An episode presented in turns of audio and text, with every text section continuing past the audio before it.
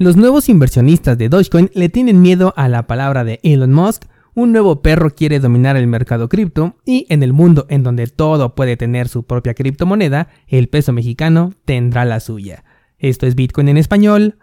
Comenzamos.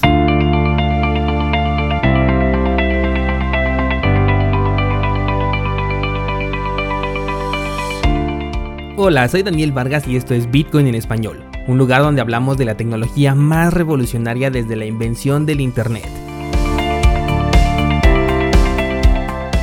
¿Crees que estoy exagerando? Ponte cómodo y déjame ser tu guía en un camino sin retorno, el camino a la descentralización.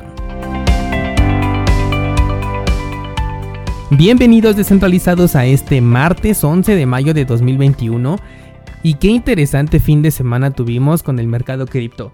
Pudimos ver nuevos máximos históricos, Bitcoin nos mantenía en la línea de fuego esperando a ver si confirmaba su movimiento alcista, Dogecoin se desplomaba, a la par Shiba Inu explotaba, uff. Pero bueno, vámonos por partes. Primero Bitcoin como debe de ser. La semana pasada te hablé de que el análisis que tenemos de los 42.000 se cancelaba si es que el precio superaba los 59.000 y confirmaba. Pues efectivamente el precio superó los 59 mil, pero lo curioso es que nunca confirmó dicho movimiento. De hecho se los fui poniendo por Instagram para que estuvieran pendientes, pero en ningún momento llegó la confirmación, por lo que el precio volvió a caerse por lo menos hasta los 53 mil 800. Mientras Bitcoin estaba decidiendo qué hacer, las otras criptomonedas comenzaron a dar buenos movimientos. Muchas criptomonedas y tokens marcaron nuevos máximos históricos. Algunas de ellas, Monero, Litecoin, Waves, Cardano, Ethereum llegó a los 4 mil dólares y por supuesto Shiba, que ahorita vamos a platicar un poquito sobre ella también. Pero para darle contexto, primero hablemos de Dogecoin, una moneda que cayó en burbuja desde hace ya unas semanas que te lo vengo diciendo y que no ha logrado reventar esta burbuja, sobre todo por la inundación de novatos del sector cripto y también por el impulso que Elon Musk le está dando a esta moneda. Tanta fue la relevancia de este personaje en la evolución del precio de Dogecoin que en la entrevista que le hicieron, una vez que confirmó de viva voz que se trataba de un timo, el precio simplemente se desplomó. Y es que cuando hablamos de que el precio de una criptomoneda se mueve dependiendo de lo que una persona diga, ocurren dos cosas. Número uno, la moneda es un completo fracaso y número dos, las personas que están dentro de esta moneda en su 99% son novatos. En el caso puntual de Dogecoin no podríamos decir que se trata de un fracaso, pues como bien sabemos Dogecoin no tiene ningún propósito, por lo que no puede fracasar en algo que nunca intentó. Luego viene Shiba, que es una copia extremadamente mal hecha de una broma. O sea, imagínate descentralizado que Dogecoin es una broma que nunca debió de existir, nunca debió de tener eh, un, un, valor en el mercado cripto, pero que la comunidad lo aceptó tanto que terminó dándole un valor. Y luego a esta broma que nunca debió existir le sacan un clon, pero en lugar de mejorarlo lo empeoran. ¿Y por qué digo esto? Por el simple hecho de que se trata de un token ERC20 corriendo en la red de Ethereum. Y es que imagínate, con una transacción de Dogecoin, la comisión normal a pagar es de una moneda. Algunos exchanges exageran esto y pueden llegarte a pedir entre 5 o a veces hasta 10 monedas, pero considera que el precio normal de, esta, de, de Dogecoin es de centésimas de centavos de dólar, así que esta comisión en realidad no representa prácticamente nada. Bueno, pues con Shiba el costo por retiro es de más de 200 mil monedas, al menos al momento en el que grabé este episodio lo chequé, y el precio de retiro es de más de 200 mil tokens, porque como sabemos, estas tarifas de los tokens ERC20 son volátiles, ahorita pueden ser 200 mil, al rato pueden ser 100 mil y mañana pueden ser 400 mil. Entonces tú imagínate que dices, bueno, voy a comprar, no sé, unas 20 mil monedas Shiba y simplemente no las vas a poder sacar de allí porque la comisión es 10 veces más grande que el monto que estás comprando. Esto es una completa aberración. Lo peor de todo es que la moneda se está vendiendo como pan caliente. Y déjame decirte algo descentralizado, no existe ningún inversionista profesional comprando Shiba. Con esto me remonto a la pregunta que te hice la semana pasada. ¿Operas como una ballena o lo haces como un camarón jugando con tu suerte? Para cerrar esta introducción, quiero que pongas atención a lo que voy a decir ahora.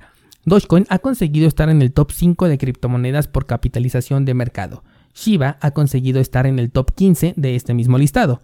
¿Qué significa esto descentralizado? Que cualquier cosa puede llegar a los primeros lugares de este ranking, incluso si se trata de una broma, de una estafa, de un proyecto inservible, lo que sea, cualquier cosa puede escalar en este listado. Así que te voy a hacer una pregunta que me encantaría que me respondieras en los comentarios. Si Shiba llegara a la posición número 2 del market cap, ¿tú la considerarías la segunda criptomoneda más importante del mercado cripto? En caso de que la respuesta sea no, entonces ¿por qué lo haces con cualquier otra cripto que ocupe este lugar? Antes de empezar con las noticias, en el análisis cripto del día de hoy voy a agregar justamente a Shiba, porque en primera fue la moneda que más me pidieron en la encuesta que les hice ayer, y en segunda porque considero que es importante que quien tenga esta moneda en la cabeza por lo menos sepa a la perfección que está dejando de invertir y se está poniendo a jugar. Pasemos ahora sí ya a las noticias y comenzamos con Trust Wallet, esta cartera cripto que le pertenece a Binance, la cual anunció que su cartera ya no iba a soportar la generación de múltiples direcciones para recibir criptomonedas en esta cartera. Tajantemente dijeron que si necesitas esta función, pues simplemente te busques otra alternativa porque aquí no la vas a encontrar. El pretexto que están utilizando es que eh, esta implementación genera un gran gasto para el poco uso que se le está dando, por lo que mejor decidieron quitarlo. Aquí yo digo que es muy curioso ver cómo una empresa millonaria como Binance está utilizando como pretexto este costo, mientras que carteras que ni siquiera tienen una empresa detrás, o sea que no hay dinero involucrado, ofrecen este servicio de manera nativa. De hecho, es un básico para las criptomonedas, excepto para los tokens CRC20, pero bueno, estos ya no pueden ser más imperfectos en este momento. Ahora, probablemente te estás preguntando, bueno, pero ¿qué significa este cambio o qué tiene de malo? La generación de múltiples direcciones no solamente es recomendada cuando haces una transacción con criptomonedas, sino que es casi una obligación para ti como usuario dentro de este entorno de las criptos. ¿Qué significa esto? Que cada vez que quieras enviar criptomonedas hacia una cartera que te pertenece, lo hagas a una dirección nueva. Incluso hay algunas aplicaciones que por defecto no te permiten reutilizar la dirección anterior. Me refiero a que ya no te la muestran, pero esa dirección siempre se va a quedar asignada a tu clave privada, por lo que puedes hacer envíos a la misma dirección las veces que quieras, pero el mismo protocolo te incita a no hacerlo. ¿Por qué? Porque esto incrementa tu seguridad y tu privacidad. Lo que está haciendo Binance con su cartera es incrementar el riesgo para ti y reducir la privacidad de tus transacciones, quedándose con toda la información y como bien sabemos, tarde o temprano esta información va a estar en las manos incorrectas. De hecho, el año pasado Binance sufrió de un hackeo de información en la que se filtraron direcciones de correo electrónico, fotografías, incluso datos ya personales como nombre, teléfono, dirección física y por supuesto montos cripto de los usuarios de Binance. Con esta medida que está haciendo Trust Wallet, cuando la información caiga en malas manos, y lo digo como un hecho porque estoy 100% seguro de que así va a ser en el futuro, entonces cualquiera podrá saber cuánto dinero tienes y en dónde, porque gracias a la blockchain que es transparente, este registro va a quedar ahí de manera indeleble. Mi sugerencia es jamás utilizar Trust Wallet, que de hecho desde que se escucha el nombre, el nombre que le pusieron, ya debería de quedar muy claro que es una cartera que hay que descartar de inmediato. Pasemos a otra noticia y ahora vamos a hablar de PXO. Esta es una criptomoneda estable que acaba de recaudar un millón de dólares para el desarrollo de una moneda cuyo valor va a estar ligado ni más ni menos que al peso mexicano. Así es descentralizado, los mexicanos estamos buscando a toda costa salir del peso mexicano para evitar la inevitable devaluación que se acerca y un proyecto cripto quiere regresarnos a estas garras. Lo peor de todo es que se está creando como un token ERC20 y dice que una de sus funciones principales será la de hacer transferencias entre exchanges o carteras. Imagínate que tú quieres comprar mil pesos de, de esta moneda estable y llevártelo a tu cartera. Bueno, pues déjame decirte que esta moneda te va a pedir 1400 pesos para poder sacar tus 1000 pesos. O sea que te vas a quedar en rojo porque esas monedas de plano no van a salir de ahí si no pagas este monto. En este espacio cripto siempre te he recomendado el uso de las monedas estables para operaciones de trading y ninguna otra actividad fuera de ello. Pero en este específico caso descentralizado ni siquiera me voy a atrever a recomendártela para actividades de trading. Definitivamente PXO es un token que no utilizaría de ninguna manera. Descentralizado, este mundo cripto y en general todos los mercados financieros están llenos de novatos. Al principio a todos nos toca ser parte de este rebaño, pero poco a poco tenemos que salir de ahí si queremos seguir en el camino de las inversiones.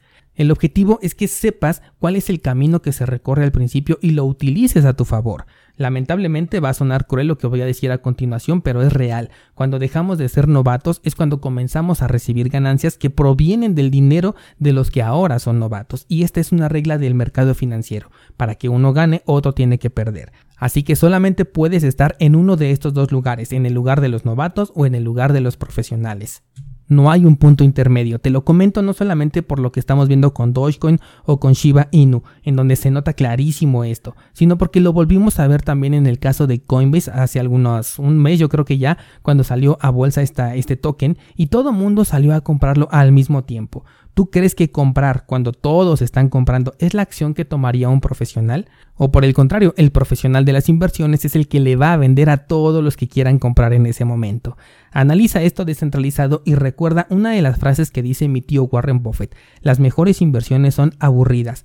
Jugar con Dogecoin o con Shiba es muy divertido, pero no es más que eso, jugar.